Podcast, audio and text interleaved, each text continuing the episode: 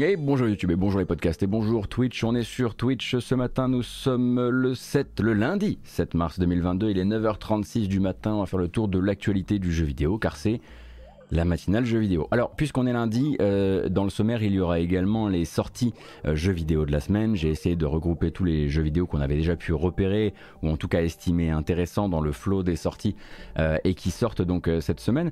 Mais on aura également l'occasion de faire un point, bien sûr, sur les ventes Steam de la semaine précédente. On reparlera un peu d'Activision, et pas forcément en termes extrêmement heureux d'ailleurs. on parlera un petit peu de crypto, de hack, de Halo Infinite, de rumeurs évidemment, sans quoi, euh, voilà, sans une bonne rumeur, il n'y a pas de matinale.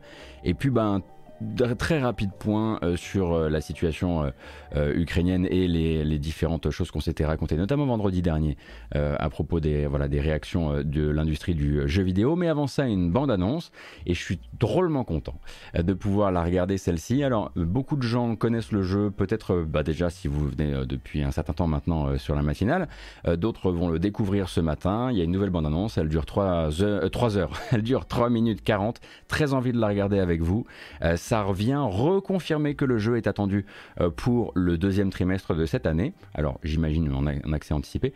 Il s'agit de Falling Frontier. Donc Falling Frontier, mélange de stratégie en, euh, temps réel pardon, et de 4X avec une vibe très euh, magique, l'espace tel qu'on le désire.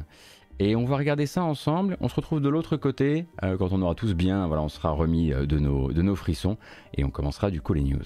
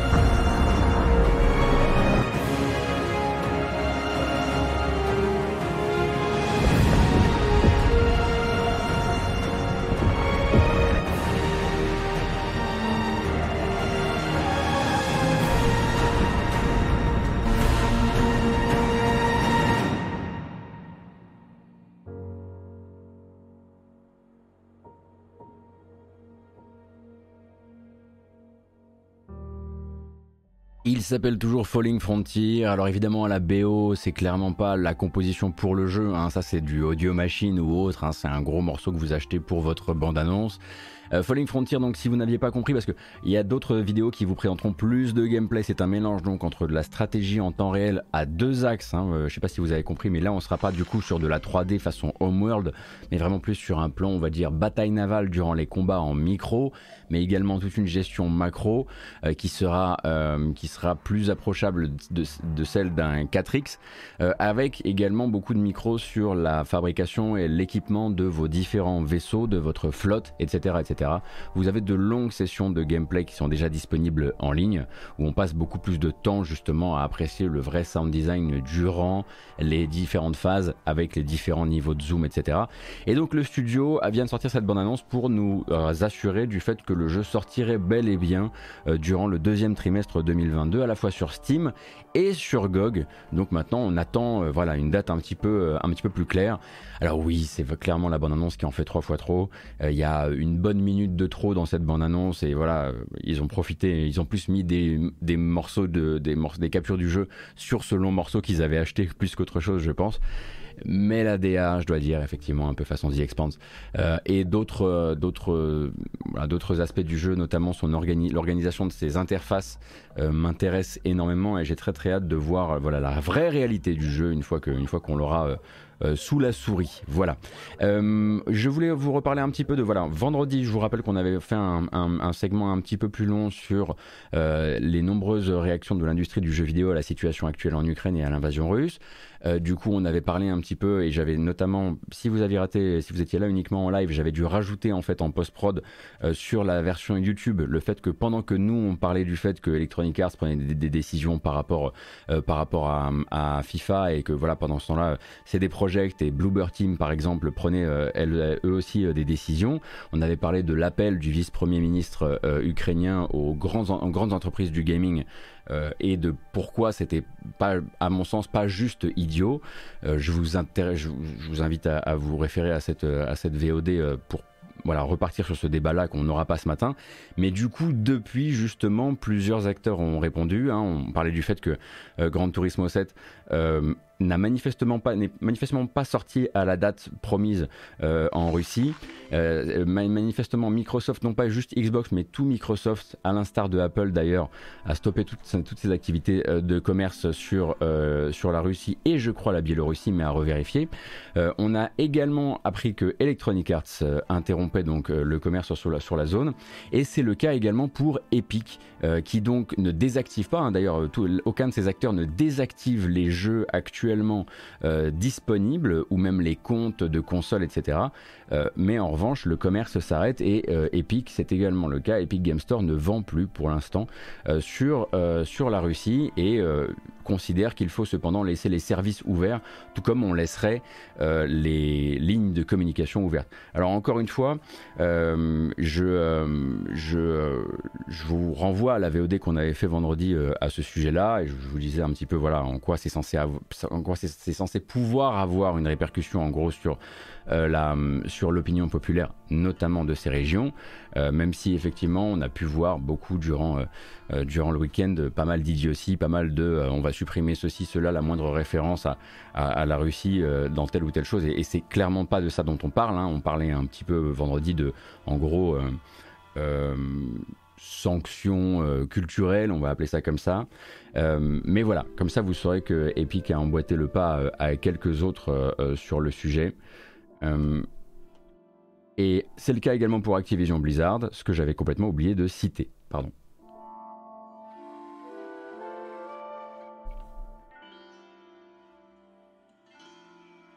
Et Nintendo. Et Nintendo qui est en maintenance, d'accord. À quelle vidéo je fais référence? Je fais référence à la vidéo de vendredi, donc que vous pouvez trouver sur la chaîne YouTube, youtube.com slash gotos. Et voilà, j'avais fait un, sujet euh, un peu à part où je vous donnais un petit peu mon ressenti par rapport à ça, en essayant de juste dépasser le, le euh, oh là là, mais qu'il reste à leur place, le jeu vidéo doit rester du jeu vidéo, ou en fait euh, ça pénalise les mauvaises personnes, etc. J'avais essayé de réfléchir à mon tout petit niveau et vraiment en n'ayant aucune réponse claire à ce que ça pouvait être d'autre et à regarder plus la, voilà, l'image de manière un petit peu plus euh, globale. mais voilà, maintenant on, attend et, et, et, je voulais également vous parler d'un autre, d'une autre réaction qui elle nous vient d'un studio russe, un, un, petit développeur qui s'appelle Shores, Shores pardon, Unknown, qui ont actuellement un jeu en accès anticipé sur Steam qui je crois s'appelle Shores Unknown. et puis en l'occurrence euh, leur communication de, de ce week-end. Donc leur communication de ce week-end est la suivante, je vais vous la montrer. Euh, c'est un message qu'ils ont posté sur leur compte de réseaux sociaux. Euh, en gros, en fait, eux disent que ça fait voilà quelques temps maintenant qu'ils qu'ils travaillent sur ce jeu en accès anticipé sur Steam, sans forcément avoir communiqué beaucoup sur l'identité de l'équipe et tout ça. et eux, en fait, voilà, le disent maintenant. En fait, il faut que vous sachiez qu'en fait, nous sommes des développeurs russes qui sont en cependant tout à fait contre la guerre. Alors, ils se désolidarisent évidemment en rappelant qu'ils n'ont jamais voté euh, pour le gouvernement russe actuel, etc. Et donc c'est un message qui a beaucoup de poids parce qu'à la fois il est en train de dire voilà nous sommes vraiment contre ce qui est en train de se passer et nous considérons que l'invasion actuelle est une invasion, mais Sachez également que pour l'instant, on a dû mettre, voilà, on a dû mettre entre parenthèses le développement du jeu, euh, tout simplement parce que les sanctions euh, financières qui ont été appliquées par euh, l'Europe et par les États-Unis sur la Russie, sanctions que l'on comprend, hein, c'est un peu ce que dit ce message, eh bien nous empêche actuellement eh voilà, d'opérer sur Steam, puisque vous vous doutez bien que quand Steam vient justement payer les développeurs, il le fait par des intermédiaires financiers, des intermédiaires bancaires. Et donc pour l'instant, eux, ils sont surtout là pour dire, pour l'instant, on ne peut pas continuer le développement du jeu. Et ce qu'on attend désormais, c'est que cette guerre s'arrête, euh, qu'elle soit stoppée, euh, pour qu'on puisse bah, revenir à ces choses-là. Mais pour l'instant, sachez que nous, sommes avec le peuple ukrainien, mais nous ne pouvons pas continuer à travailler sur le jeu et il part en hiatus. Voilà. Donc c'était, euh, il y a probablement d'autres, d'autres communications à prévoir de ce genre, hein, puisque voilà, beaucoup de gens, voilà, beaucoup de gens qui ne sont évidemment pas directement affiliés au, régime euh, bah, sont impactés par ces sanctions financières. Le but étant justement euh, de ne... Enfin le but, l'un des buts potentiels étant justement de stimuler la contestation interne.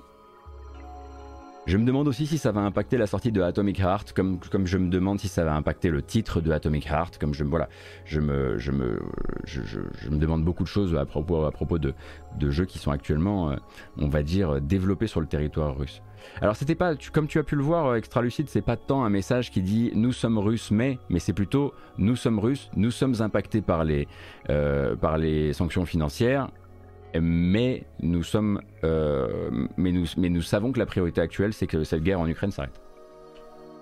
C'est un peu plus, voilà. C'était un peu plus euh, euh, simple qu'un simple message de désolidarisation.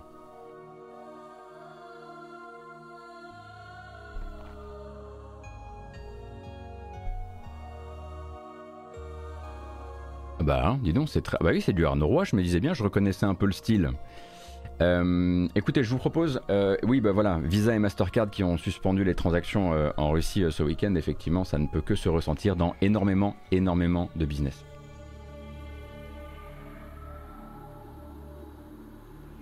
Bah écoutez, puisque en fait il n'y a pas plus à dire sur le sujet et que j'estime que sur ces sujets-là, plus je parle, plus je risque de dire une connerie, je vous propose qu'on passe directement euh, à la suite. Euh, et la suite, c'est euh, de la rumeur. Alors, je vous rappelle un petit peu les fondamentaux. On se dirige vers le rumoristan. Et, et pour ceci, il vaut mieux s'équiper convenablement avec des pincettes, avec un petit chapeau en aluminium, avec une combinaison hazmat Bref, vous avez l'habitude. Euh, et on va parler du redépôt d'une marque par Bethesda, alors par Zenimax en vérité, Zenimax possédé désormais par Microsoft, euh, et donc euh, qui réveille de vieilles discussions. Et quand je dis Bethesda, là, je veux vraiment, voilà, quand je dis Zenimax et Bethesda, je parle vraiment là en l'occurrence d'une, d'un, jeu de l'éditeur Bethesda, mais aussi du développeur Bethesda, qu'on connaît d'habitude plutôt pour les Elder Scrolls et pour les Fallout. Euh, ce segment, on aurait pu l'appeler euh, Que devient la team Battlecry Puisqu'en gros, bah, c'est très probablement de cette équipe-là dont il s'agit. Alors, Battlecry, si vous n'avez pas connu, c'était ce jeu d'action multijoueur par équipe pour lequel Bethesda avait monté une nouvelle antenne, un nouveau studio à Austin, au Texas. Euh, et le jeu était grosso modo à la ramasse. Hein. Il n'a jamais vraiment trouvé ni son public ni sa vision lors de ses bêtas ou même lors de sa communication. et finalement, il avait, après quelques années à communiquer dessus, Bethesda avait fini par annuler euh, Battlecry euh, sans justement démanteler euh, la fameuse équipe Battlecry. Alors, et justement, la question c'était qu'est-ce que, font ces gens? Sur quoi ils travaillent depuis tout ce temps? Euh, bah, ils ont aidé sur Fallout 76 pendant un temps, et ça fait quelques années que plusieurs dépôts et renouvellements d'une marque, qui s'appelle la, marque c'est Spy Team, euh, laissent imaginer qu'ils euh, seraient sur leur propre projet en périphérie du développement de Starfield. Et en gros, depuis 2018, on soupçonne du coup la team Battlecry d'être sur, sur, ce fameux jeu Spy Team. Et donc tout récemment, il semblerait que Zenimax n'ait pas renouvelé, mais redéposé un nouveau dossier tout à fait neuf euh, pour la marque, donc pour la trademark Spy Team, euh, manifestement avec l'objectif de l'utiliser d'une manière ou d'une autre en 2022. Euh, ce qui nous rappelle un petit peu Redfall, hein, le nouveau jeu, le futur jeu de Arkane Austin, hein, souvenez-vous, ce jeu multijoueur d'action en coop contre des vampires, qui lui aussi était d'abord apparu sous forme de dépôt de marque, avant d'être rafraîchi justement l'année de la présentation du jeu, l'année dernière, lors de sa présentation à l'E3. Euh, donc on ne sait pas ce que serait Spy Team exactement, même s'il y a ce côté team qui donne un peu l'impression que ce serait quand même du multijoueur, ce qui serait assez logique entre le fait qu'ils aient d'abord travaillé sur Battlecry et ensuite qu'ils se soient retrouvés à travailler sur Fallout 76, qui qu'on le veuille ou non, reste un jeu multijoueur. Euh, du coup, évidemment, ce serait sous contrôle de Microsoft, tout ça. Et puis bah, finalement, en fait, on est en train d'attaquer le mois de mars là. Et en attaquant le mois de mars, bah, c'est assez simple. Hein. On, est euh, là, on va commencer à toucher aux prémices des rumeurs euh, euh, et des théories qui sont liées aux jeux qui pourraient être présentés par Microsoft et par les autres durant le début de l'été. ce qui, durant ce qu'on appellera le 3 ou ce qui, qui fera office de 3, hein, puisqu'il y aura aussi le, voilà, le Summer of Gaming, etc. Euh, donc voilà, ce dépôt de marque du côté de chez, euh, de chez euh, Bethesda, sachant que d'autres rumeurs ont effectivement animé un petit peu le, animé le week-end, celle-ci un petit peu moins, en tout cas associable à un document très officiel. On a entendu parler, voilà, notamment par un compte insider qui, a ses habitudes désormais de liquer des trucs à propos du jeu vidéo, on a entendu parler d'un comeback pour la série Infamous, donc euh, du côté de chez Sony. Euh, dans, le, dans la même communication, ce même leaker parlait du fait que euh, Sony serait en train de travailler sur un nouveau Sly Raccoon. Mais pour l'instant, il n'y a rien de très substantiel là-dedans et rien qui mérite qu'on commence à vraiment théorie crafter très très fort. pas théorie crafter, théoriser tout simplement. Il n'y a pas besoin de théorie crafter, théoriser est un mot qui existe. Euh, euh, et, oui, c'est vrai que si on creuse vraiment dans les trucs les encore moins solides, des histoires de Sea of Thieves 2 ou autre chose, bref, moi je voulais surtout qu'on parle de, de, la team Battlecry euh, ce matin, notamment parce que ça fait des années qu'on se demande sur quoi, sur quoi elle travaille.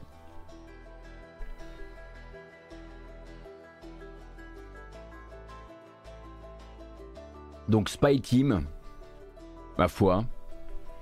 Euh, en fait, je suis quasiment sûr que si, l'équipe de Battlecry est sur un projet pour, euh, Bethesda Games, euh, Game Studio, c'est clairement pas un truc vraiment de l'ADN Bethesda habituel. Mais. Et je suis sûr que vu que le jeu a été développé à l'époque où. Où Bethesda disait ouais nous c'est le jeu solo à mort mais je suis sûr que à côté ils avaient un ou deux trucs multijoueurs dans les cartons je, je, verrais bien un truc, un truc comme ça mais encore une fois on est uniquement sur de la, conjecture euh, on peut parler un petit peu de Halo Infinite. Euh, Halo Infinite qui euh, a communiqué très récemment sur sa feuille de route post-sortie, hein, puisque Halo Infinite a fini quand même par sortir en fin d'année dernière.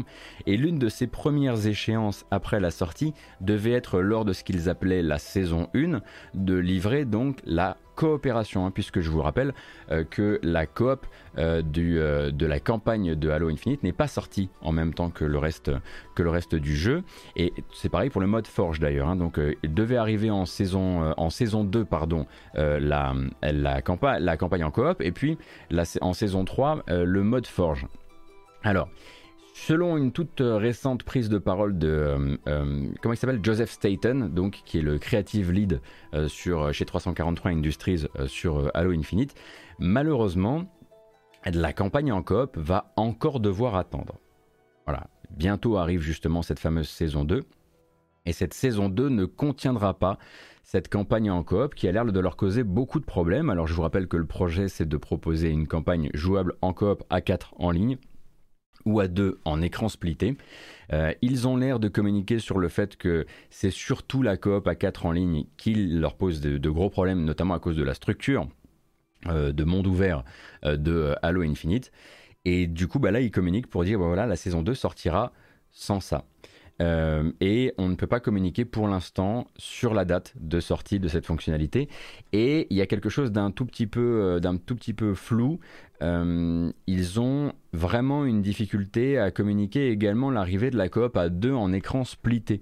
donc j'imagine que les difficultés doivent concerner ces deux modes et que, les, que soit écran splitté à deux ou quatre en ligne arriveront en même temps mais plus tard. Ce qui devrait potentiellement, ça c'est pas vraiment, comment dire, affirmé dans le poste de Joseph Staten, mais ce qui devrait potentiellement repousser à l'arrivée du mode forge, parce que s'ils sont en train de galérer actuellement sur un truc, c'est qu'il y a quand même de grandes chances que voilà ça repousse euh, tout le reste. Donc voilà, communication récente pour dire des os.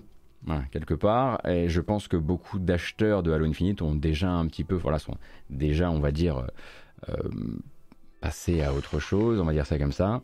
Euh, et, euh, et c'est euh, et, c'est un, vrai. J'ai l'impression qu'on est sur une vraie déception post-sortie pour Halo Infinite, que ce soit à la fois pour le multijoueur ou pour le solo, puisque puisqu'on dirait vraiment qu'ils ont à peine réussi à sortir avec l'année de l'année de, de, rallonge qui s'était prise, à peine réussi à sortir une fraction de ce qu'ils avaient de ce qu'ils avaient promis et que maintenant tout a l'air d'être très difficile. Merci beaucoup Alias, merci beaucoup Nico Minouche, merci CD Nemesis, merci Eddie 2D euh, pour le soutien. Merci infiniment. Cassim, tu dis j'aimerais bien qu'on m'explique sur un jeu service comment on ne peut produire que deux maps sur une mise à jour 5 mois après la sortie du jeu. Ils font quoi chez 343 la, la, la saison 2, pardon, excuse-moi, j'ai raté ton message. Elle a vraiment légère et le jeu a perdu ses joueurs, dont moi. Bah oui, moi aussi, en fait, j'ai arrêté de jouer parce qu'effectivement, bon ben voilà, y a, je ne pouvais euh, rincer euh, ce, ce Battle Pass sur un certain type de contenu et à un moment bah, je m'en suis un petit peu un petit peu lassé aussi quoi. Ils ont vraiment raté le coche hein, de cette euh, des premiers mois euh, post sortie, ça c'est absolument certain. Et d'ailleurs, sans vouloir, alors parce que là on, est sur un, on est sur une ambiance un peu alarmiste. Euh, et, et, alors, faut, pas oublier qu'il y a également un autre mode de jeu hein, pour Halo qui est, en, préparation chez un autre studio, pour rappel, euh, et puisque là on est sur un ton un peu alarmiste, je voudrais pas que ça vienne directement, euh, qu'il y ait un biais de lecture dans ce que je vais dire ensuite. Mais la deuxième news à propos de 343 Industries, c'est que le chef de l'équipe de design des modes et des systèmes multijoueurs vient d'annoncer son départ. Voilà. Andrew Witz, donc, hein, qui avait travaillé sur Guild Wars 2, euh, sur Lawbreakers également, en compagnie, de Cliffy B, ainsi que sur Rainbow Six Siege. Il avait passé ses trois dernières années au sein de 343 Industries en tant que designer des systèmes multijoueurs. Et là, il vient d'annoncer via les réseaux sociaux euh, qu'il partait pour de nouvelles aventures, sans spécifier lesquelles, euh, tout en annonçant, hein, en rassurant évidemment les fans, qu'il allait commencer par voilà, se reposer et prendre un peu de temps pour lui depuis, je ne sais pas si 343 a vraiment pris le temps de communiquer sur qui allait euh, récupérer, euh, qui, allait prendre, on va dire, le, relais euh, par rapport à ça. Alors, je vous rappelle qu'en toute chose, que ce soit dans l'industrie du jeu vidéo ou ailleurs, faut pas toujours lire, comment dire, lire des, des, signes dans les départs. Il y a aussi des gens qui s'en vont parce que bah parce qu'ils ont fini un cycle ou ce genre de choses, ou parce qu'ils n'aiment pas la méthode de travail, ou en tout cas, voilà. mais effectivement, les deux news mises côte à côte, voilà, créent forcément une image qui est assez peu, assez peu rassurante. Et si ça se trouve en fait, c'est l'inverse. Et si ça se trouve, en fait, euh, euh, à l'instar d'un certain studio montpelliérain, le travail avancera mieux sans lui. J'en sais rien. Enfin, vous voyez, enfin, je veux dire, on n'est pas à l'intérieur du studio, donc en fait, à partir de là, toutes les probabilités existent. Euh, mais voilà, les deux news sont, sont couvertes.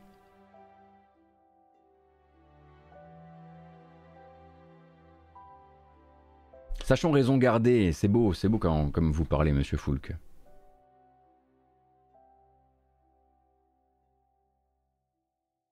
Et c'est donc Certain Infinity, d'ailleurs, un hein, si je ne dis pas de bêtises, qui travaille justement sur ce nouveau mode de jeu pour le multijoueur de, de Halo euh, Infinite.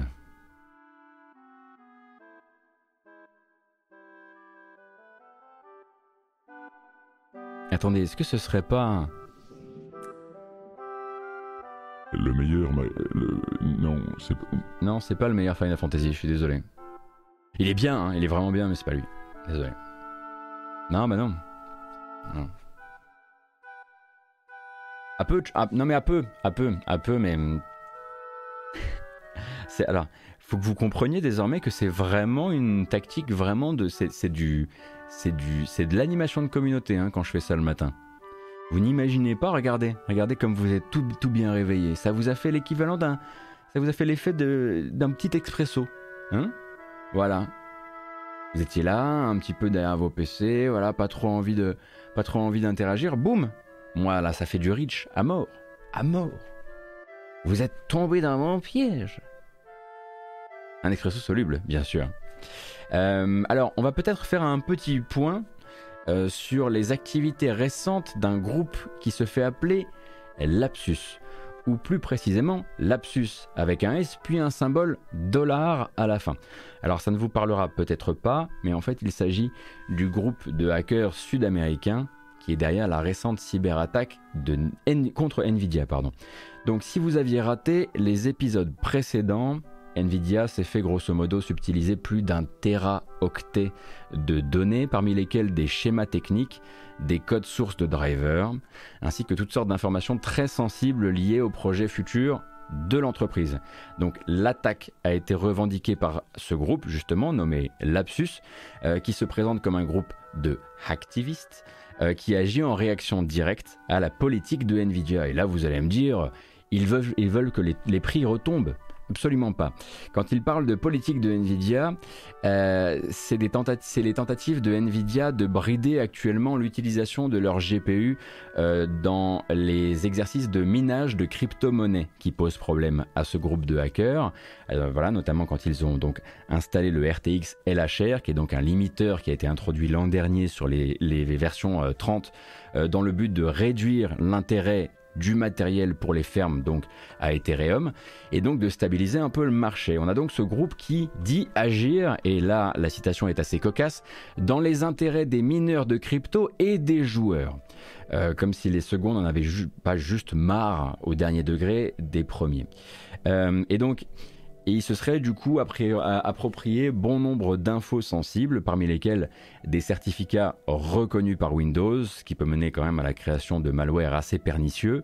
Euh, et euh, il se serait également procuré beaucoup d'informations liées à ce qu'ils disent tout ce qui touche au projet Falcon, sans qu'on sache nous ce que c'est que le projet Falcon. Euh, et puis histoire de rajouter une petite aura bien malsaine à l'affaire, les emails et les mots de passe de 70 000 personnes employées par le groupe. Car oui, Nvidia, c'est 70 000 personnes. Je ne m'étais jamais posé, de question, euh, posé la question de combien de personnes étaient employées par Nvidia. Et donc, leurs demandes sont assez simples, aussi simples qu'elles sont déprimantes que Nvidia abandonne le limiteur euh, et, que ces drivers, euh, donc le limiteur sur le minage de crypto, et que ces drivers deviennent open source, de manière à ce que eux puissent ensuite prendre ces drivers et les modifier pour miner encore plus avec les GPU de Nvidia. Donc chacun ses urgences évidemment hein, dans, le monde de, dans le monde de 2022. donc si Nvidia n'obtempère pas, ces infos seront divulguées ou mises aux enchères selon leur importance. Et donc pendant que Nvidia enquête sur ce braquage en règle et justement a prévenu les autorités, a essayé de euh, contre-attaquer, a essayé de recrypter une partie de ces données, etc. Il y a eu, voilà, il y a, tout un truc très rocambolesque dont vous pouvez lire euh, les résumés un petit peu partout euh, en ligne. C'est de son côté Samsung qui s'est retrouvé la cible du même groupe de hackers. Alors cette fois sans exigence précise liée aux crypto-monnaies, hein, ni speech de voilà de grands libérateurs, mais tout de même près de 200 gigas de données qui ont été euh, subtilisés, parmi lesquels euh, des sources de projets divers de l'entreprise, des applications authentifiées, ainsi donc que l'algorithme que l'algorithme utilisé par Samsung pour ses fonctions de reconnaissance, biométrique. Moi, j'aurais tendance à dire, voilà, si vous êtes actuellement sur, si vous êtes sur de la biométrie du côté de chez Samsung, ouais, peut-être passer, pas, pas passer sur autre chose, non? Ouais, je pense que c'est peut-être une, une, bonne idée. Euh, donc pour Samsung, on ne sait pas très bien quel était l'objectif, en tout cas très probablement de se faire du blé avec, euh, avec les données euh, volées. mais attendez-vous à ce qu'on réentende parler de cette histoire, puisqu'il y a quand même de fortes à parier qu'à un moment ou à un autre, dans ce terra de données subtilisées à Nvidia, notamment s'il y a des choses qui sont libérées de manière complètement, complètement gratuite, euh, par torrent euh, ou autre, on puisse se retrouver. Maintenant, quand je dis torrent, je pense au cheval d'Elden Ring, c'est fou. Hein. Ils ont bien réussi leur coup. Euh, on se retrouve avec très probablement des leaks ou autre chose. Enfin, ce serait pas le premier leak du côté de chez Nvidia. Mais encore une fois, voilà. on aurait pu penser une seconde qu'on était sur du, on était sur du, du, du Zoro.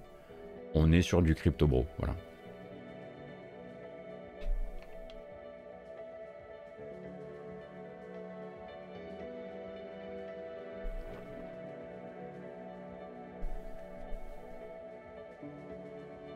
Donc je vous rappelle, hein, si, vous voulez, lire sur le sujet, euh, le groupe s'appelle Lapsus avec le symbole dollar à la fin.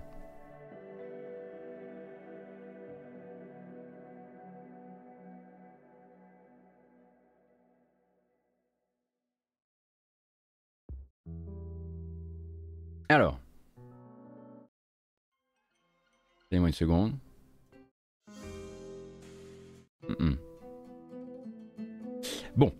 Il n'y a, pas de bonne musique pour ça en fait. Euh, on va parler d'Activision, je vous préviens, c'est de loin, depuis un certain temps maintenant, le sujet, l'un des sujets les plus durs qu'on ait eu à aborder sur tout ce qui a touché à Activision depuis l'été dernier. Donc je préfère vous prévenir.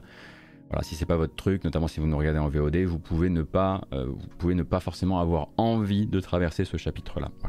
Donc, peut-être que vous vous souvenez qu'à l'époque de la plainte déposée le 28 juillet 2021, je m'en souviens assez bien, euh, par l'État de Californie contre Activision Blizzard. Les sujets mentionnés allaient donc de la discrimination à l'embauche ou à la discrimination à la promotion, en passant par les écarts de salaire, l'entretien d'une culture de travail où le harcèlement n'était pas combattu, mais ce n'était pas tout. Il y avait également donc... Euh, euh, il y avait enfin c'est pas tout et c'est là qu'on raccroche pardon avec euh, l'actu récente. Euh, il y avait donc euh, l'omniprésence d'alcool dans les événements professionnels organisés par Blizzard, ainsi qu'un événement particulièrement dramatique. Et d'avance, je préfère prévenir parce que les termes sont assez durs. On va parler du suicide d'une employée de Blizzard. Voilà. Donc, suicide de l'employé d'une employée de Blizzard qui, selon donc l'accusation de la DFEH, avait été la cible donc euh, de harcèlement au travail et de représailles assez sordides de la part d'un ex-compagnon, hein, lui aussi employé de Blizzard, qui avait largement partagé des photos intimes de la victime. À l'époque, cette victime, elle n'était pas nommée dans l'accusation de la DFEH. Euh, pour euh, vous expliquer un petit peu les choses, on était en 2017 et donc elle avait été retrouvée euh, sans vie dans sa chambre d'hôtel lors d'un séminaire d'entreprise de Blizzard et l'enquête policière de l'époque n'avait pas conclu à un lien entre cette personne, Kerry Moynihan, employé donc du service comptable de Blizzard, et Greg Restituito, son patron, euh, donc lui aussi employé du service comptable euh, de Blizzard. Et aujourd'hui, ce sont donc les parents de la disparue qui attaquent justement Activision Blizzard en justice et qui accusent notamment l'entreprise de ne pas avoir joué franc jeu avec la police lors de cette enquête. Donc selon eux et selon leur avocat, non seulement le patron de leur fille euh, avait caché sa relation avec, euh, avec leur fille justement aux enquêteurs euh, qui sont venus toquer à sa porte, mais Activision aurait en plus de ça tout fait pour fournir le moins de pièces possibles aux autorités. Euh, ce qui inclut à la fois euh, l'ordinateur pro euh, de Kerry Moynihan, mais aussi son téléphone qui aurait été rendu par Activision à la famille, réinitialisé aux paramètres d'usine et donc avec son contenu effacé. Donc ça c'est ce que prétendent les parents de la victime ainsi que leur avocat. Et l'enquête des forces de police est elle aussi critiquée par cette plainte qui s'étonne d'avoir vu l'affaire classée si vite.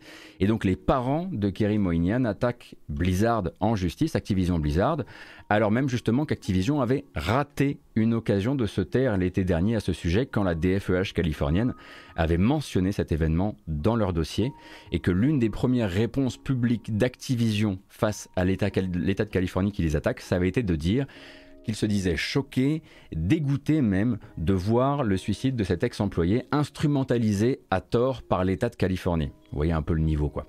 Et un peu moins d'un an après, évidemment, le ton a pas mal changé.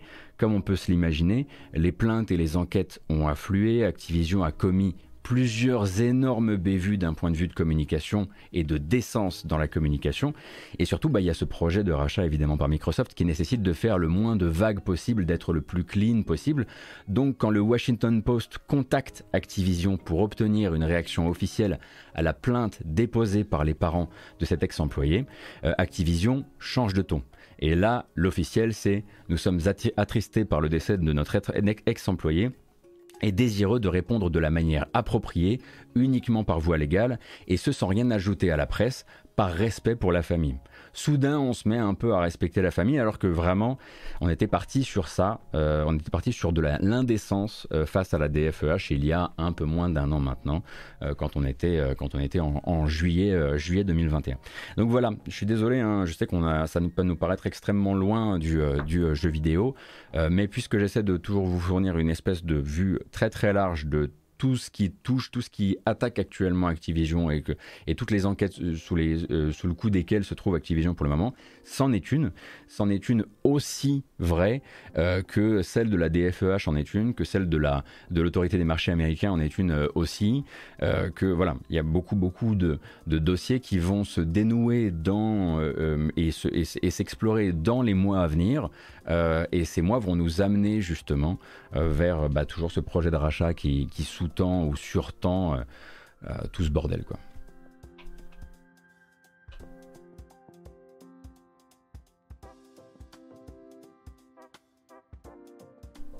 Donc, j'ai toujours une petite astuce dans les moments particulièrement glauques comme celui-ci, souvent lié à Activision quand même hein, ces derniers temps, c'est de vous proposer ensuite euh, de, voilà, juste euh, retourner un peu votre, euh, votre cerveau vers un autre sujet. Mais effectivement, Cassim, on aurait pu parler de ça, mais ça, j'en ai pas encore trop parlé. Euh, effectivement, il y a voilà, une, nouvelle, une, nouvelle plainte qui a été déposée par. Je, je pense que tu parles de ça, je suis pas sûr. Est-ce que tu parles de la plainte déposée par les actionnaires qui considèrent qu'ils sont plus, que les membres du conseil d'administration sont vachement plus soignés financièrement dans le projet de rachat avec Microsoft que ne le sont finalement les actionnaires? C'est de ça dont tu parlais? J'ai aussi lu cette plainte-là. Ah, c'est une double plainte, il y a deux plaintes de ce genre-là qui ont été, euh, déposées. Euh, et euh, l'une d'entre elles est déposée par, une, un, investisseur qui manifestement est, est un serial déposeur de plaintes du genre, et l'autre paraît un peu plus sérieuse. Ah, ah oui, non mais oui, bien sûr, Cassim. Non mais tu fais bien de me le rappeler. Oui, j'ai complètement oublié. Oui, bien sûr, bien sûr. Oui, bien sûr. Euh, ben oui, alors celle-ci je la fais un peu sans filet, mais grosso modo vous pouvez trouver les articles euh, sur euh, le sujet. Voilà, il y avait donc, il y a une demande donc de, il y a une demande donc de, parité au sein du, au sein du conseil d'administration d'Activision Blizzard, qui pour rappel n'est constitué que vraiment de la garde rapprochée des amis financiers de très longue date de Bobby Kotick, euh, qui demandait donc que le conseil d'administration d'Activision Blizzard inclue une femme supplémentaire. Et ce depuis plusieurs années maintenant. Euh, ils ont eu largement le, euh, ils ont eu largement le, temps hein, de justement bah, se mettre en, conformité avec cette demande, qui est une demande légale. Et leur réponse toute récente, ça a été de dire ouais, mais là, on c'est là avec le projet de rachat, c'est hyper compliqué. Sauf qu'en fait, ça fait deux ans euh, que ça leur est demandé et que le projet de rachat a été enclenché en novembre dernier, euh, novembre, décembre, euh, donc il y a quelques mois à peine. Donc, dans temps encore sur les communications à la, qui frisent l'indécence, il n'y a pas de souci. Activision sait très bien faire. Ils savent très bien dire voilà, mon chien a mangé mon devoir de samedi. Tu lui dis mais j'attends ton devoir depuis deux ans maintenant. Ils disent ah voilà. Euh, euh, et, et, puis ça, voilà, c'est une, manière, euh, une manière de, supplémentaire de se ridiculiser dès qu'ils en ont l'occasion. Et on aurait pu parler de ça parce que ça touche effectivement un peu aux jeux vidéo, et enfin beaucoup aux jeux vidéo en vérité, même si ça touche les États-Unis de manière plus, plus générale. Merci de me le rappeler. J'étais trop dans Elden Ring, j'ai mal préparé, mais c'est très bien que tu m'en parles, Bakayep. Euh, donc ce sujet, effectivement, très souvent, on a parlé ici justement les fameuses euh, conciliations privées. Donc hein, souvent, notamment, bah, pour les affaires de harcèlement sexuel ou de discrimination, mais aussi pour d'autres dans les studios de jeux vidéo et dans les sociétés de jeux vidéo, il y a toujours cette petite ligne au contrat où il y a eu pendant très longtemps cette petite ligne au contrat qui est très classique dans les entreprises, notamment américaines, qui veut que s'il y a conflit, on règle ça à l'amiable par un échange évidemment euh, entre une somme d'argent et un accord euh, assurant euh, l'accusé de ne pas être justement euh, comment dire, de ne pas être traîné devant les tribunaux. Un truc très classique qu'on a vu plein de fois. On a vu ça chez Riot, on a vu ça chez Activision. On a appris qu'Activision arrêtait justement ces clauses euh, euh, ces clauses d'arbitrage privé et on sait également euh, que Riot justement s'y accroche et tient absolument à garder ces clauses d'arbitrage privé qui lui ont permis, par le passé de se, sortir d'énormément de situations. Pourquoi ça leur permet de se sortir d'énormément de situations? Parce que non seulement ça permet de silencier, enfin de réduire au silence, parce que je sais pas si silencier est un terme qui existe, les, les, victimes et les personnes qui sont en position d'accuser un harceleur, mais en plus de ça, à partir du moment où vous signez, que vous, vous signez un papier qui dit que vous ne partirez pas en justice, vous ne pouvez pas monter de recours collectif, ce qui s'appelle les class action aux États-Unis. Et du coup, c'est très très pratique euh, pour euh, notamment Riot. Euh, cependant, justement, réduire au silence, voilà, il me semble être le bon terme pour chocolatine.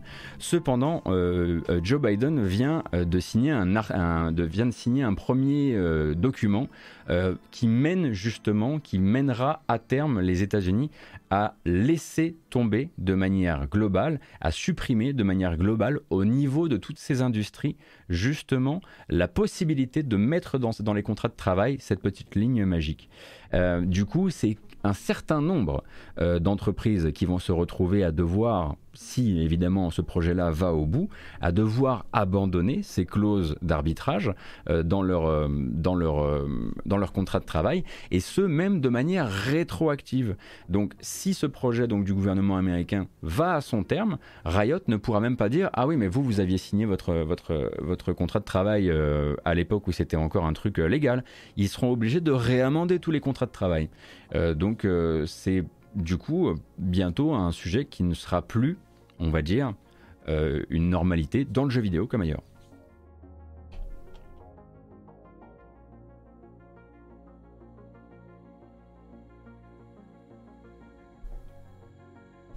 Merci euh, de m'avoir rappelé ce sujet qui n'était pas directement effectivement dans, la presse jeu vidéo, mais qui touche très largement. Donc je le disais tout à l'heure, j'essaie parfois de vous emmener sur d'autres sujets pour euh, voilà passer à autre chose. Et il y en a un qui marche à tous les coups, c'est de vous demander à votre avis qui a fait le plus d'argent sur Steam la semaine dernière. Voilà, qui en volume de dollars, en nombre de dollars, a le plus euh, amassé de pépettes euh, la semaine dernière. Il y, il y en a peut-être un qu'on peut voir venir éventuellement. Euh, et, on va regarder ça ensemble. Alors vous dites le Steam Deck, vous dites Elden Ring, vous dites Babylon's Fall parce que vous êtes des plaisantins, évidemment. Vous dites Far Cry 6, ZZCC bien sûr la légende. Euh, plot twist, c'est Fulk effectivement qui a fait le plus d'argent euh, sur Steam la semaine dernière.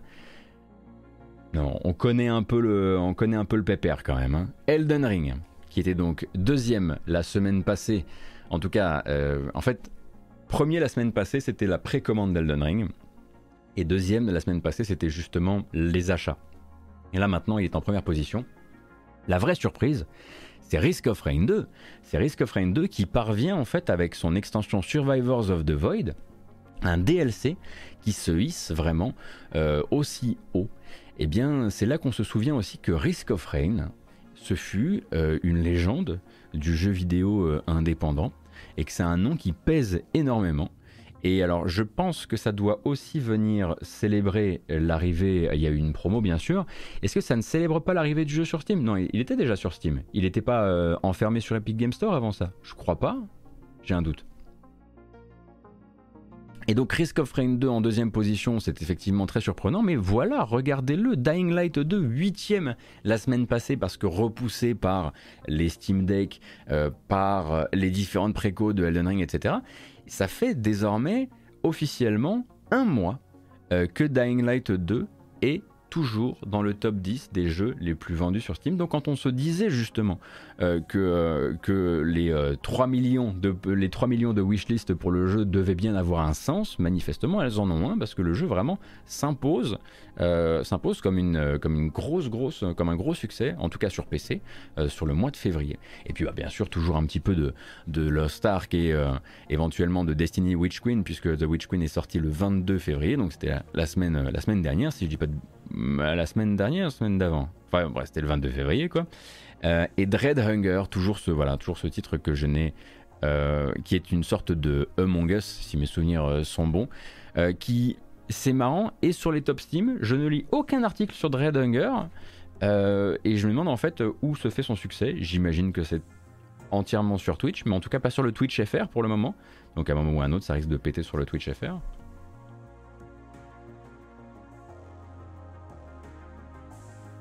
Alors Witcher 3, s'il est remonté, c'est tout simplement parce qu'il y avait encore une promo. Hein. Voilà, comme Risk of Rain 2 là qui est remonté, parce qu'à l'occasion du lancement euh, de euh, Survivors of the Void, vous avez parfois de très belles promos.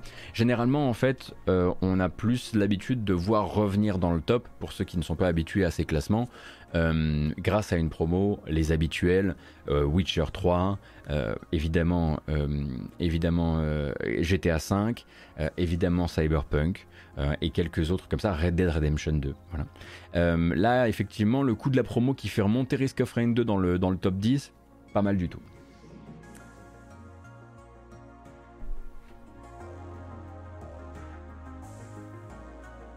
Euh, Jackal, alors oui, je t'explique pourquoi il y a plusieurs versions différentes. En gros, euh, ça c'est des informations, qui, viennent de SteamDB. Ça utilise l'API de Steam euh, dans le but de pour simplement créer des, statistiques.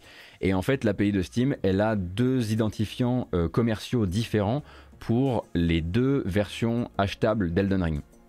Et c'est ça en fait qui fait euh, c'est ça qui fait que, en fait, toutes les manières différentes de vendre un jeu sur Steam ont chacune un identifiant différent.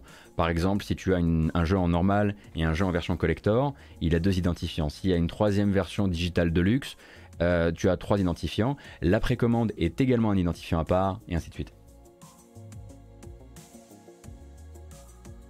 Et non, effectivement, Ibris Aperture euh, Desk Job ne peut pas être dans le top puisque c'est un top qui est réalisé en revenus. Et donc les free-to-play n'y apparaissent pas. Ou alors les free-to-play y apparaissent uniquement s'ils vendent euh, un pack, un starter pack, comme c'est le cas par exemple pour, euh, Lost Ark, ou des DLC, ou, des, voilà, ou des Season Pass, ce genre de choses.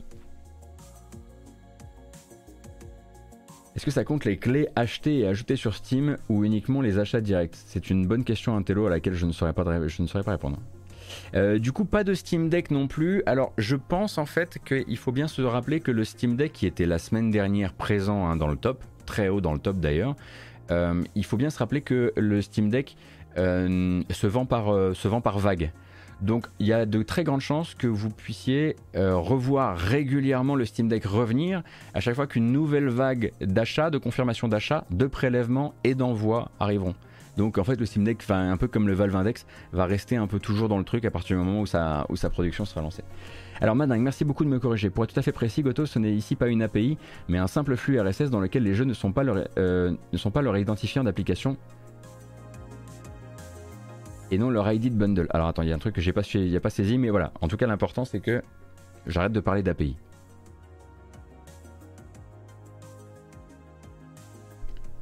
Ça me semble être une bonne, un bon début de truc. D'arrêter de, de, parler d'API quand il n'y en a pas. Euh, on peut en revanche parler un peu de Babylon's Fall. Alors on a commencé à en parler vendredi, on va pas s'étendre évidemment, mais donc on parlait du fait que Babylon's Fall était donc sorti sans quasiment aucun marketing, euh, qu'en pleine nuit, au moment de sa sortie sur Steam, il avait réuni en pic 650 euh, joueurs, qu'en gros Square Enix allait probablement au devant d'une de ses plus grandes catastrophes récentes. Donc le jeu de Platinum Games qui donc était également sorti sans test. Puisque la presse avait reçu le jeu trop tard. 70 euros, donc 10 euros de plus sur Steam. je ne prends que Steam hein, en, indicatif là. 10 euros de plus que Elden Ring et une semaine après Elden Ring, ce qui revient là pour le coup vraiment à, petit suicider un jeu. eh bien, sachez que cette, ce week-end, l'exercice de Babylon's Fall ne s'est pas particulièrement excité. Euh, vendredi, quand on était en live, ils étaient aux alentours des 1000 joueurs. Euh, en pic cette semaine, samedi, ils sont montés à ah merci beaucoup, il y avait un petit problème de cadrage. Ils sont montés à 1200 joueurs. Voilà. Donc il y a quand même de très très grandes chances que ce soit un peu... Voilà, il va falloir trouver des solutions pour le faire remonter euh, dans la pratique. J'imagine que l'une des solutions va être de, comme je le disais, de massacrer d'abord son prix, parce qu'ils ne peuvent pas le faire rentrer directement dans le Game Pass. Je vous rappelle euh, que lundi dernier encore, certaines personnes avaient acheté la version à 110 euros pour pouvoir acheter pour pouvoir jouer au jeu quelques jours en avance. Donc quand vous avez il y a une semaine des gens qui l'ont acheté à 110 euros, si vous le faites rentrer dans le Game Pass euh, le mois prochain, il faut rembourser. Et ça, Square Enix ne le fera pas. Donc vous pouvez partir du principe qu'ils vont très probablement d'abord massacrer son prix, le faire voilà traverser plusieurs euh, mutations euh, tarifaires, puis ensuite soit l'amener vers du free-to-play, soit l'amener euh, vers une solution, bah, pas Game Pass puisque le jeu est une exclusivité, console PlayStation, mais du coup peut-être PS Plus ou, PS Now.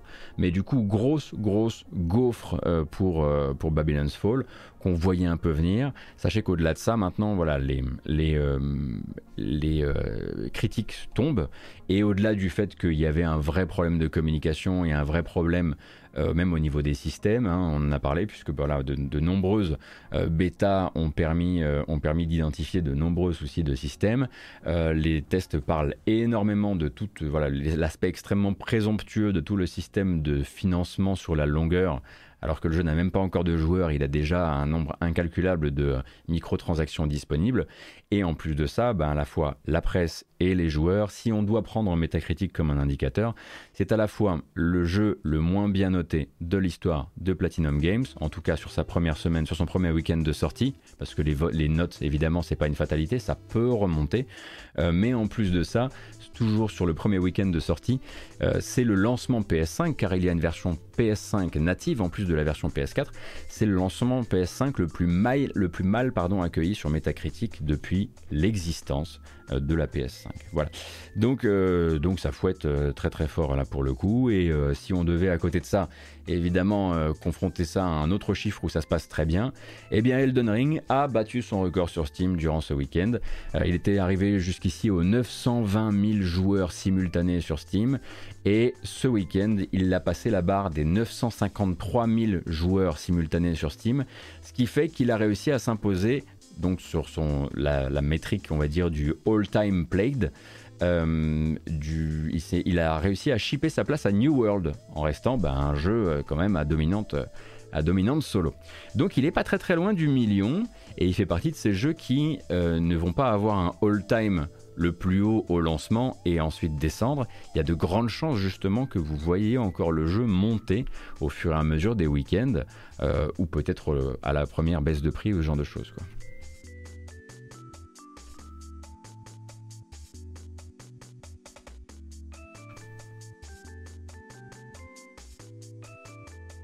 Un petit peu de musique d'ascenseur.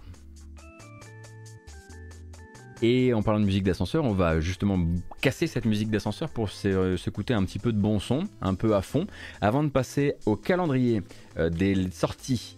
Oh, des sorties euh, de la semaine, la semaine à, laquelle on fait, à laquelle on fait face là. Qu'est-ce qu'on a là en bamboche? Non, non. Ah oui, oui, oui, oui. oui. Euh, et eh bien c'est parti, nous sommes 1433, merci beaucoup d'être là avec nous ce matin pour la matinale jeu vidéo, j'espère que le traitement de l'actu vous plaît, on célèbre ça en deux minutes, on s'étire, on vérifie voilà qu'on n'a pas de, soucis euh, de circulation, n'oubliez pas, voilà, c'est très très important parce que je sais que vous êtes assis toute la journée, hein, c'est pas vous qui sortez dans, le, jardin faire des cabanes, bon non, tout le monde est en train de jouer à Elden Ring, je vous ai vu hein.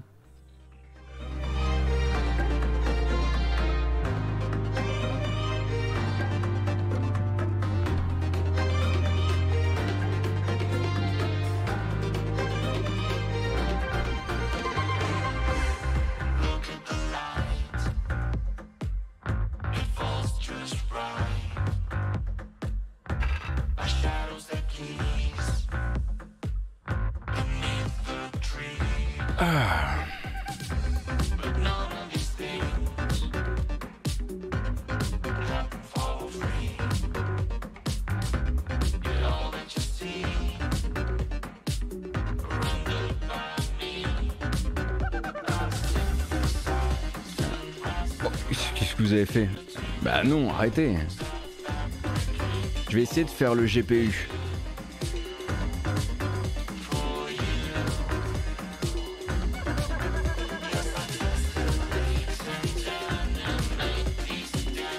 C'est absolument pas un GPU Je comprends pas?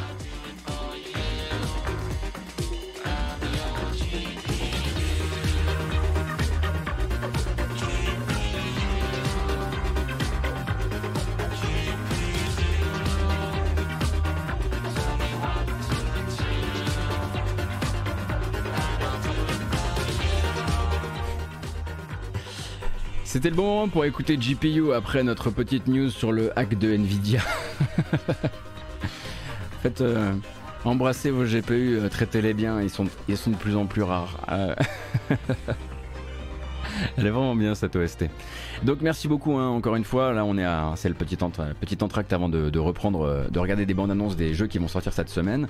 je vous rappelle qu'on sera présent en live pour l'actu lundi mercredi et vendredi, le vendredi plutôt sur l'après-midi à partir de 13h, mais que mardi et jeudi je serai également en live pour jouer à des jeux vidéo euh, dès le matin à 9h comme d'habitude, euh, toujours en essayant, d'éviter Elden que je préfère faire offline pour le moment, et puis ensuite euh, voilà on fera du, du plus tard en ligne. Et voilà, programme assez classique. Et puis à chaque fois, si vous arrivez sur un format et que vous avez raté le début, vous pouvez le rattraper via YouTube. Hein. Il y a toujours une version chapitrée qui est postée sur YouTube dans la journée, ainsi qu'une version sur les applis de podcast aussi. Voilà, on aura l'occasion d'en reparler mais je vais laisser peut-être le GPU se réexprimer un petit peu et on reprend juste après.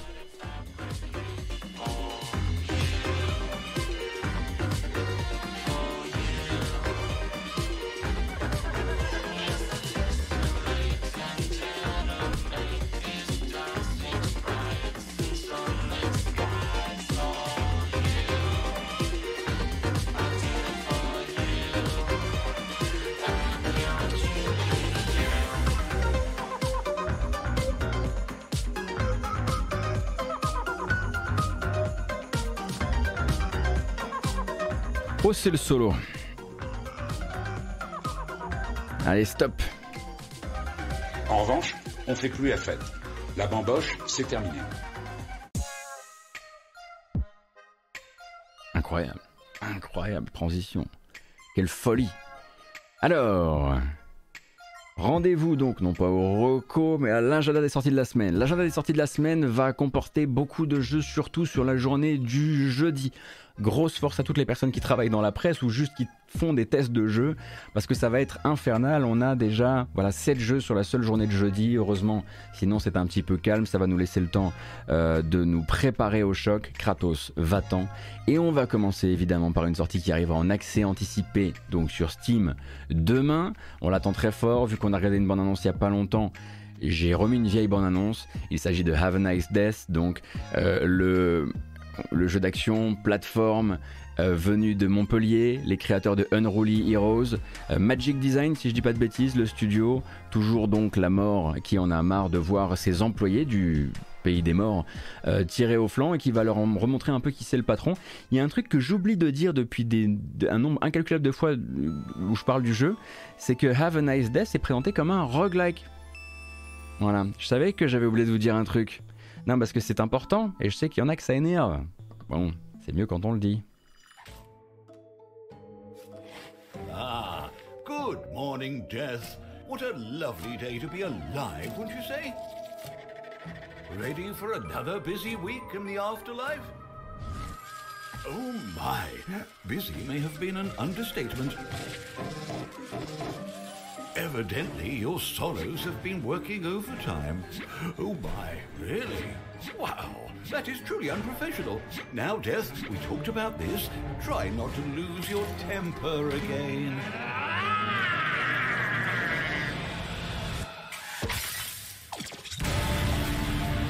Maybe it's about time your subordinates showed you some respect. Well, you know what they say. If you want things done right, it's best to do them yourself.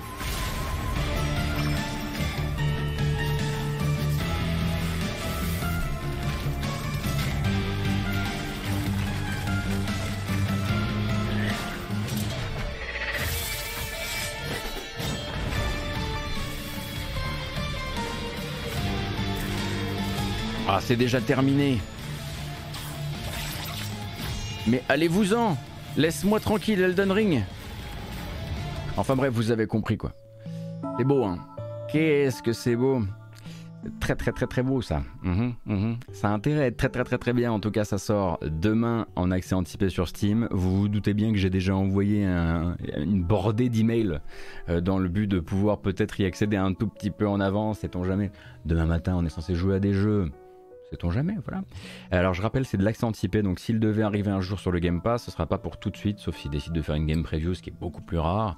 Euh, donc euh, premier jeu donc des sorties euh, de demain, mais il y en a un deuxième. Pareil, on avait déjà regardé la bande annonce, mais c'est mieux de vous le rappeler. Je vous le rappelle donc, Core Keeper, la fusion d'un Minecraft Terraria-like, plutôt Terraria-like dans l'esprit, et d'un hack and slash à la Diablo, jouable, j'ai l'impression en équipe de plus de 4, avec toute une, gestion donc de la lumière en souterrain, etc.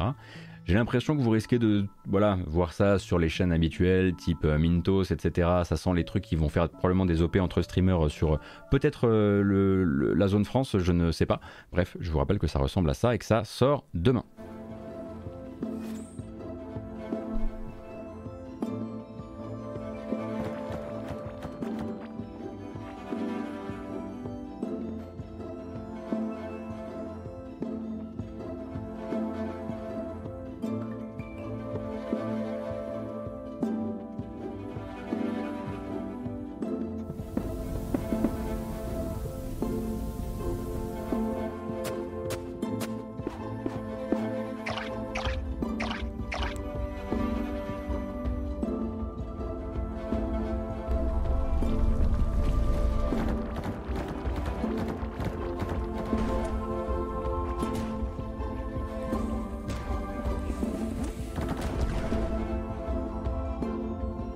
Y a peut-être un truc que j'ai oublié de dire, c'est que Core Keeper sort demain, mais lui aussi ce sera de l'accès anticipé. Donc si vous préférez vos jeux terminés, il faudra être un petit peu, euh, un petit peu patient pour celui-ci aussi. Bon, voilà. Euh, maintenant, vous êtes, euh, vous êtes prévenus. Mercredi, on est relativement calme. J'ai rien noté de particulier. Je peux m'être trompé, évidemment. En revanche, jeudi, jeudi 10, là, ça part complètement en torche et ça va devenir assez incontrôlable. On va avoir là-dedans, bon, il y en aura pour tous les goûts, notamment, voilà, des jeux euh, qui sont déjà sortis sur certaines plateformes, mais pas forcément celles qui sont les plus pratiquées, euh, des curiosités assez inattendues, des jeux indés qu'on surveille depuis longtemps, et puis des tartes à la crème qu'on n'attendait pas forcément. Il y a un petit peu de tout jeudi. Et on va commencer avec RPG Time de Legend of Wright, qui est donc un RPG euh, avec une présentation artistique extrêmement particulière, que vous avez peut-être déjà vu en bande-annonce un certain nombre de fois, donc avec du crayonné et l'impression donc de vivre une aventure plutôt enfantine dans un, dans un bouquin de dessin ou de, ou de coloriage ou de griffonnage. J'ai du mal à expliquer la DA du jeu en fait.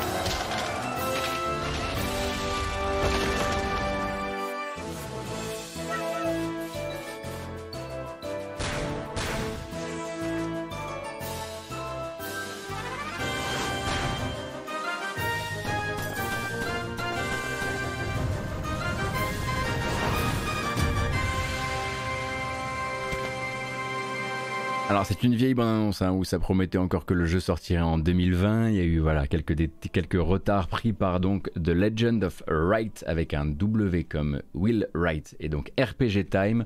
L'inspiration de Dragon Quest est très largement assumée. Et quand je lis sur le chat que, que la musique serait un pastiche de Dragon Quest, j'ai envie de dire que peut-être que la musique de Dragon Quest est depuis longtemps devenue un pastiche d'elle-même. N'est-ce pas? Bonjour Pouillot, j'espère que tu vas bien une excellente, un excellent, euh, une excellente semaine. Je te souhaite bien du courage. Euh, un autre jeu qui sortira donc jeudi, lui était déjà sorti sur Stadia, on était tous là, genre, on, bah, on a envie de jouer à ton jeu, et puis eux, ils étaient là, genre, euh, donc eux, c'est un studio de Tourcoing qui s'appelle 1P2P, qui était là, genre, bah non, on va le sortir sur Stadia d'abord. Les gars, non. Donc Young Souls, on vous le rappelle, donc Dungeon RPG jouable en coop à deux, qui arrive donc lui aussi sur console et PC, si je dis pas de bêtises, jeudi.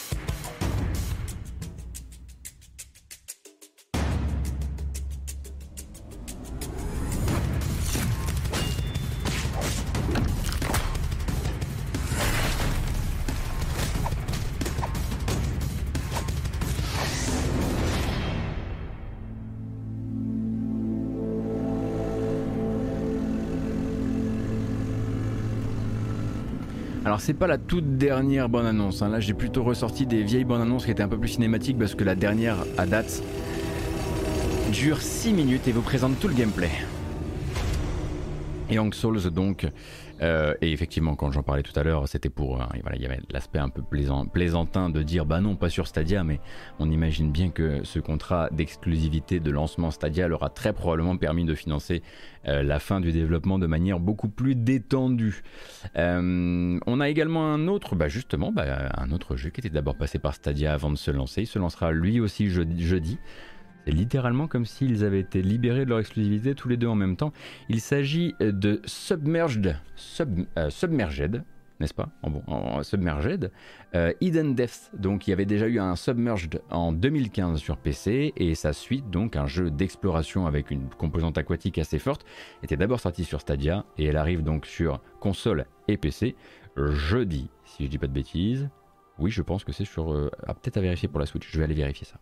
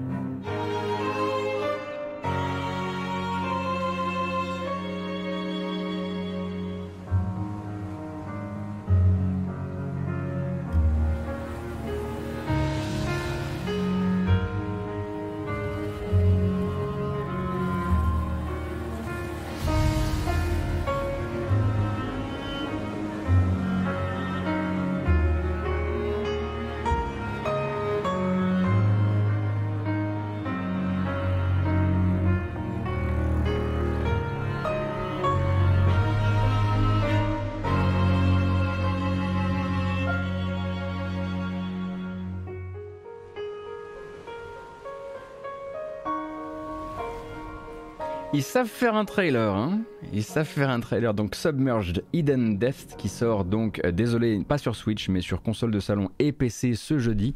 Euh, ces développeurs disent du jeu qu'ils, voilà, le but a été de créer un jeu de relaxploration, donc de relaxploration. Et euh, pour le jeu, moi je n'y ai jamais joué, mais vu qu'il est déjà sorti euh, sur Stadia, je suis sûr que vous pourrez lire des tests du jeu et savoir un petit peu de quoi il retourne euh, avant de vous lancer. Il y en a un, en revanche, sur lequel vous n'aurez, à mon avis, pas de test, enfin en tout cas, il n'y a pas de test pour l'instant, c'est assez nouveau.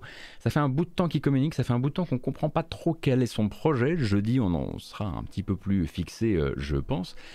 Il s'appelle Aztec Forgotten Gods. Il a, il a toujours un côté un peu métal quand il se présente. on comprend que c'est un jeu d'action. Moi, je vous, je, vous, je vous amène des informations importantes dans une minute de trailer.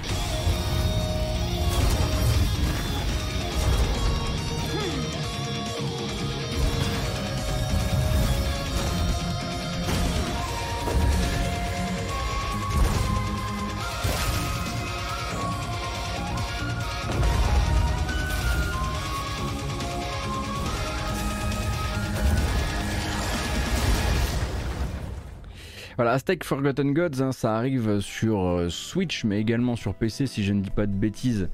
Euh, et, euh, et je dois dire, oui, sur PC également. Et je dois dire que depuis le début, chaque bande-annonce peine à me donner un petit peu l'idée que le game feel puisse être intéressant, etc. Mais on n'est jamais à l'abri d'une surprise. J'avoue qu'une démo aurait été bien, bien pratique pour un, pour un jeu comme celui-ci. et donc celui-ci se présente comme un jeu d'action-aventure solo, hein, vous ça, j'espère que vous l'aurez compris. Tout n'était pas clair dans cette bande-annonce, mais ça, je pense que c'était clair. Et le prochain qui euh, arrive également jeudi, vous le connaissez bien parce qu'il a quelques années dans le cornet quand même, mais là, il revient en anniversary édition. Peut-être que vous vous souvenez du jeu du studio Camouflage, un jeu qui s'appelait République. République donc de l'infiltration narrative, je pense que c'est une bonne manière de le dire. Eh bien, République revient sous la forme d'une anniversary edition, pardon. Tonight, I tell my own story. You have to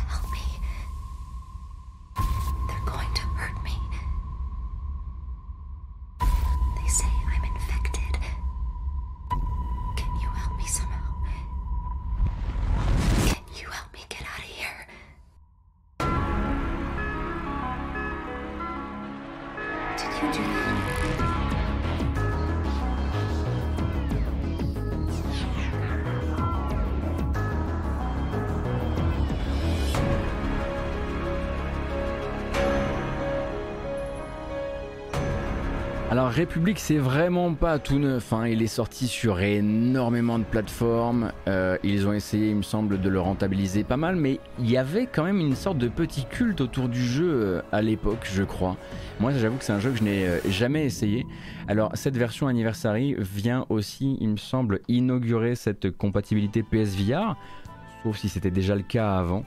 Mais voilà, c'est un jeu que je connais un petit peu moins, donc je vais éviter de m'étendre euh, sur le sujet. Mais oui, République, c'était effectivement épisodique. Mais là, avec l'anniversaire édition, c'est livré euh, d'un bloc, donc l'aspect épisodique est un petit peu moins, un petit peu moins euh, prenant. le 10, c'est également, et je parlais tout à l'heure de, voilà, de comeback qu'on... qu'on n'avait pas forcément, forcément envie de, de, de voir arriver, ah, ça dépendra. Peut-être que vous, vous avez envie d'un petit jeu entre les jeux, on va appeler ça comme ça. Euh, Chocobo GP, dont les tests sont déjà tombés, on vous le rappelle, hein, donc le, comeback de Chocobo Racing sous la forme d'une exclusivité Switch, d'un jeu de karting, en tout cas de petits véhicules euh, dans l'univers de, Final Fantasy. Alors, il y, a quelques tests qui sont tombés qui sont déjà un petit peu quand même un peu, voilà, un peu musclés hein, à propos de la proposition du jeu et notamment de son contenu. Mais nous, on va regarder la bande-annonce pour une seule et bonne raison, parce que ce que vous allez entendre là, ça ne vous aura pas quitté d'ici, à mon avis, que vous vous couchiez ce soir. Et je vis pour vous pourrir la vie, donc euh, voilà. The stage is set for Chocobo's next big victory. Chocobo GP. The winner will be granted one wish, anything they want. News of this race is bringing all the familiar faces back together. There's only one requirement to enter. Your ride must have wheels. Put the pedal to the metal. Master drifting to zoom around the track. Use Magicite to take down your rivals. and powerful abilities to turn the tables.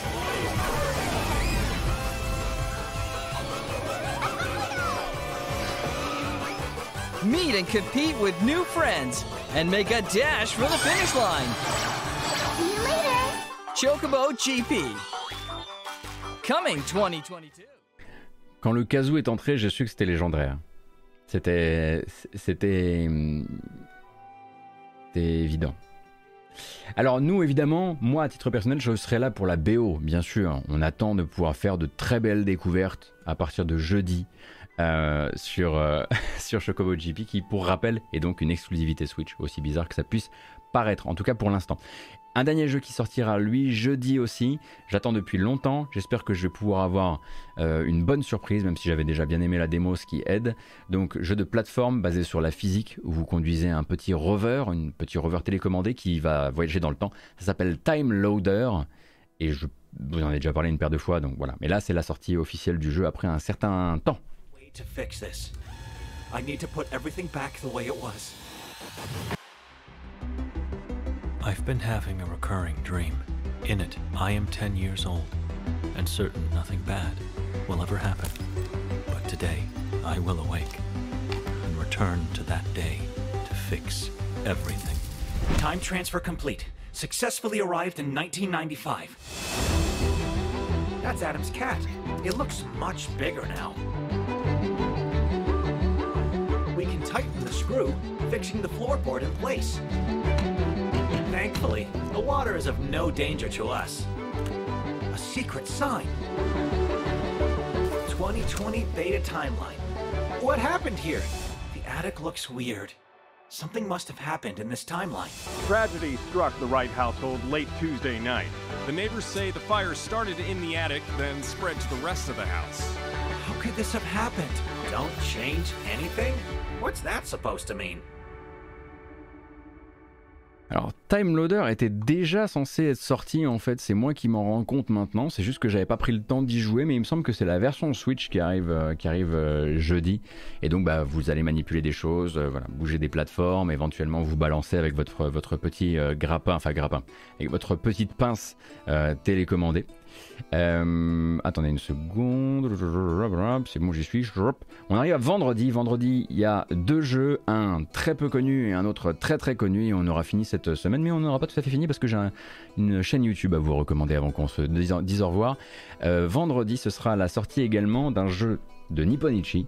Donc déjà pas un jeu d'un studio que j'ai l'habitude de suivre, mais quand même, euh, qui s'appelle The Cruel King and the Great Hero, qui est donc le nouveau jeu d'une illustratrice qui s'appelle Sayaka Oda et qui avant ça avait fait The Liar Princess and the Blind Prince.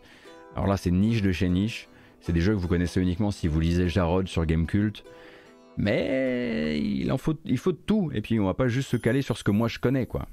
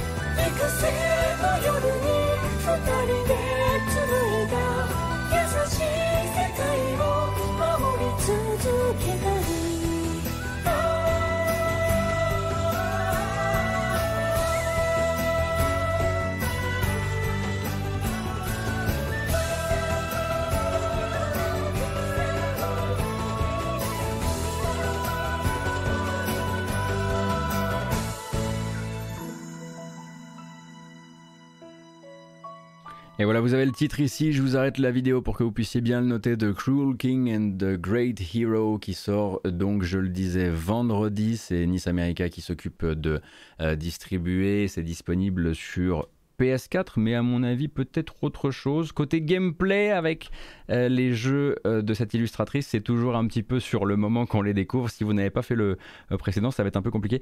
Non, vous avez un gameplay trailer quand même. Je vous le colle sur le, chat si vous êtes curieuse et curieux. Voilà, du bon, voilà, du bon flood comme on aime.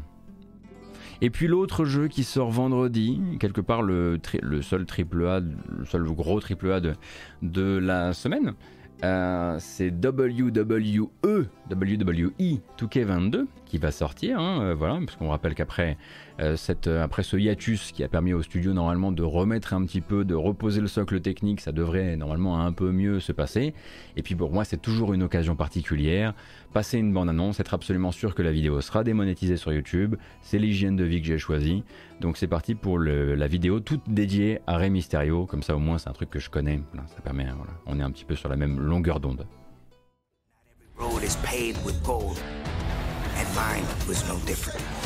Told you that I was made for this moment. Totally unfazed when I'm in the cage with opponents. All my haters step back and just watch as I zoom right past you, flash to the top. I was always ready to prove that I had the ability to not only become a champion, but to go down in history as one of the greatest superstars of all time. Buckle up and I'm ready, man, if you with it. You're pouncing at the down for me to give you the business. I'm here to be the best I can be. Who do I need to impress? with an ambition that no one matches. Plus I'm charged up with full of juice, fire in my belly and my state of mind is bulletproof. So the way that I've been improving, it's hard to imagine someone bringing a stop to the movement. You know that everybody I collide with is. You even have to ask. You know I'm picking Sasha. Without any further ado, time to show what I was put on this earth here to do. So homie, if you're ready for the show, nothing left to be said, just get ready and let's go. Alors effectivement, si vous partez sur une précommande, ah les bonnes petites précommandes avec accès anticipé, le jeu sera accessible à partir de euh, demain. Donc il met à l'honneur Rey Mysterio dans son mode carrière, sauf si vous décidez de créer votre propre personnage. Et si vous créez votre propre personnage, vous allez avoir un peu cet effet qu'on aurait pu, euh, qu'on a pu déceler chez certains euh, sur le chat. C'est un peu moins joli parce que tout, beaucoup du budget est quand même mis sur la modélisation des catcheurs et surtout des catcheurs stars. mais à partir du moment où vous, vous rentrez dans l'éditeur de personnage, il y a des chances que votre personnage jure un tout petit peu peut-être ce qu'on a ressenti dans cette bande-annonce, parce que les autres, jusqu'ici, étaient un tout petit peu plus convaincants d'un point de vue visuel. Bref, on, on pinaille. Moi, ça fait très longtemps que j'ai pas joué à ce jeu-là, et je souhaite surtout aux gens qui vont s'y lancer de ne pas avoir une euh, mauvaise surprise euh, de type euh, voilà le dernier à date avec le bilan technique catastrophique qu'on lui connaissait. Il y aura des tests comme à l'habitude. Alors, je voulais avant qu'on se dise au revoir, vous parler d'une chaîne YouTube euh, d'un événement qui vient, de se, qui vient de se terminer et de la chaîne YouTube qui lui est associée. Euh, alors, ne bougez pas une seconde, je vais retrouver ça. Euh, ce week-end à Londres, c'était le Game Music Festival. Game Music Festival, donc tout dédié à Ori et à... Attention, on va y arriver et à Cuphead. Donc c'est ce festival de musique de jeux vidéo dont je vous ai beaucoup parlé où moi j'allais en Pologne à Wrocław et qui est maintenant qui s'est exporté donc et qui a eu lieu euh, à Londres et il y avait donc un concert dédié aux deux Ori et puis un concert dédié euh, à Cuphead. Alors il paraît que c'était un peu compliqué pour celui de Cuphead parce que la réorchestration ils n'avaient pas vraiment réussi à trouver leur. J'ai eu plusieurs sons de cloche qui me parlaient de ça. Il paraît que le concert Ori était incroyable et qu'il était filmé donc il y a peut-être une chance qu'à terme on puisse voir ce concert et le voir retransmis, euh, le voir retransmis en ligne. Cependant, en attendant, moi j'aimerais vous parler de ce que euh, le Game Music Festival appelle le chemin éducatif. Et le chemin éducatif, c'est ce ou pourquoi moi j'allais chaque année en Pologne euh, me poser dans une pièce et me faire expliquer des techniques de composition ou d'inspiration par des gens comme le compositeur de Grim Fandango, comme Neil Acri qui a travaillé pour Blizzard et pour World of Warcraft. Euh, comme Gareth Cocker euh, que j'ai pu rencontrer là-bas euh, pour justement pour parler de Ori, etc. Et justement avec l'aspect dématérialisé à cause de la crise sanitaire, etc. Ils ont pu proposer un chemin éducatif beaucoup plus intéressant et beaucoup plus touffu cette année pour le festival, ce qui va nous donner, eh bien, tout simplement Attendez, je vais sortir une playlist. Voilà. Beaucoup, beaucoup, beaucoup de vidéos à regarder. Voilà. Donc par exemple, une discussion entre Austin Wintory et Alex Moukala, que vous connaissez très probablement hein, pour ses reprises de musique de jeux vidéo et pour ses analyses musicales. Euh, vous allez également avoir une discussion sur l'importance de la musique de jeux vidéo, donc une vidéo euh, sur l'importance de la musique de jeux vidéo euh, dans l'analyse et dans les tests de musique de jeux vidéo par Chris Christodoulou, donc euh, compositeur hein, sur, euh, sur Risk of Rain justement. Euh, vous allez avoir une discussion avec les les, compositeurs de la BO de euh, Genesis Noir sur comment ils ont approché donc cet euh, aspect à la fois cosmique et jazzy. Euh, vous avez eh bien Curtis Schweitzer ici qui parle de son travail sur la BO de Halo Infinite, ce qui est quand même pas rien hein, puisque avec Gareth Cocker c'est lui qui a composé la BO du solo de Halo Infinite. attendez et ça merveilleux Tom Salta qui vous montre son processus créatif de la BO de Deathloop genre military. You got this, right? And one, so you bring that in over anything you want, and it just makes it a little more like sneaking up. A little more intrigue. Tom Salta, c'est une, C'est une pointure hein, de la musique de jeux vidéo américaine. C'est 20 euh, ans de collaboration avec Electronic Arts avant de travailler sur Deathloop, etc., etc.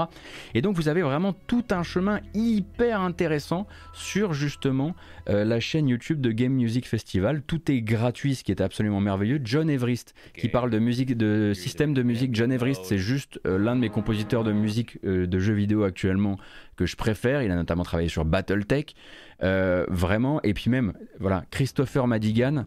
Euh, qui vous fait un point, and, click, un PowerPoint sur son processus de création sur Cuphead. C'est un trésor. Il y a là une vingtaine de vidéos absolument euh, de l'ordre du trésor euh, disponibles gratuitement sur donc la chaîne YouTube du Game Music Festival. Je vais vous remettre du coup le lien sur le chat.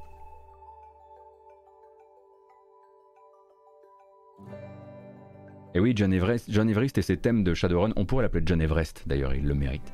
Euh, mais du coup, voilà, maintenant on attend les concerts, mais toute la partie vraiment découverte, discussion, etc. est déjà, euh, est déjà euh, bien, bien postée partout là sur, sur, le, sur le truc. Ça parlait même, même également de la musique de Battlefield 2042, je crois. Ah non, Battlefield 1 et 5. Et si vous avez joué à Chorus, pareil, euh, Chorus qui est un jeu euh, auquel peu de gens ont eu le temps de s'adonner parce qu'il est à ma foi assez long, mais donc ce jeu de dogfight sorti il y a quelques mois euh, qui a un peu surpris par justement ses mécaniques et son feeling assez chouette. Et il y avait cette super BO par Pedro Macedo Camacho, et bien justement, Game Music Festival, c'est aussi ça, ça va être un peu pointu. Ils vont se dire, plutôt que d'aller chercher juste les quatre personnes qui ont travaillé sur les quatre AAA de l'an dernier, ils vont se dire, attends, il y avait un truc qui s'est bien passé avec la musique de ce jeu-là, etc. Est-ce qu'on discuterait pas avec ce compositeur dont personne n'a jamais entendu parler, mais qui a apporté une pierre intéressante à la musique de jeux vidéo de l'an dernier? Donc euh, cool. Et quand on parle de pierre intéressante de la musique de jeux vidéo, écoutez un peu des Sims, et jamais de trop. Et aucune interview des tauliers des démons du midi sur cette chaîne? Non, il n'y a pas besoin. euh, bah voilà, du coup, vous avez plein de vidéos à rattraper si ça vous branche. Et moi, du coup, c'est l'heure d'y aller. Très bien, faisons comme ça le bon morceau de musique pour la bonne fin de vidéo. J'espère que ça vous a plu en tout cas cette matinale jeu vidéo. Je vous donne rendez-vous demain pour jouer à des jeux tranquillement sans toucher à l'actu. Et on se retrouve également mercredi 9h pour le prochain point actu jeu vidéo de la semaine. J'espère que ça vous a, plu. Pardon, je vous rappelle donc que vous pourrez rattraper euh, ce que vous avez raté sur YouTube. Il y a toujours cette version chapitrée qui est postée sur la chaîne YouTube avec les VOD. Euh, vous pourrez également trouver une version audio sur les plateformes de podcast. Vous cherchez la matinale jeu vidéo dans votre application de podcast, j'y suis. J'y reste d'ailleurs. Et je tiens évidemment à remercier, à, remercier, à, remercier, toutes les personnes pardon, qui ont décidé de suivre la chaîne, de euh, sub à la chaîne, euh, également les personnes qui ont décidé de faire la bascule vers Utip et toutes les personnes qui me soutiennent sur Utip. C'est euh, grâce à vous que je peux désormais faire de, cette, de l'animation de cette matinale bah, une grande partie de mon activité du moment. et à venir d'ailleurs, je tiens à vous rassurer. Donc merci infiniment pour tout. je vous souhaite une excellente journée. Hein. il n'est que 11h05 et on n'est que lundi. Donc bonne semaine à vous. Prenez grand soin de vous. Évidemment que je m'en vais vers Elden Ring, je vais pas voilà, vous raconter le contraire. Merci encore, prenez très grand soin de vous et à la prochaine. Il va y avoir un raid, restez dans le coin.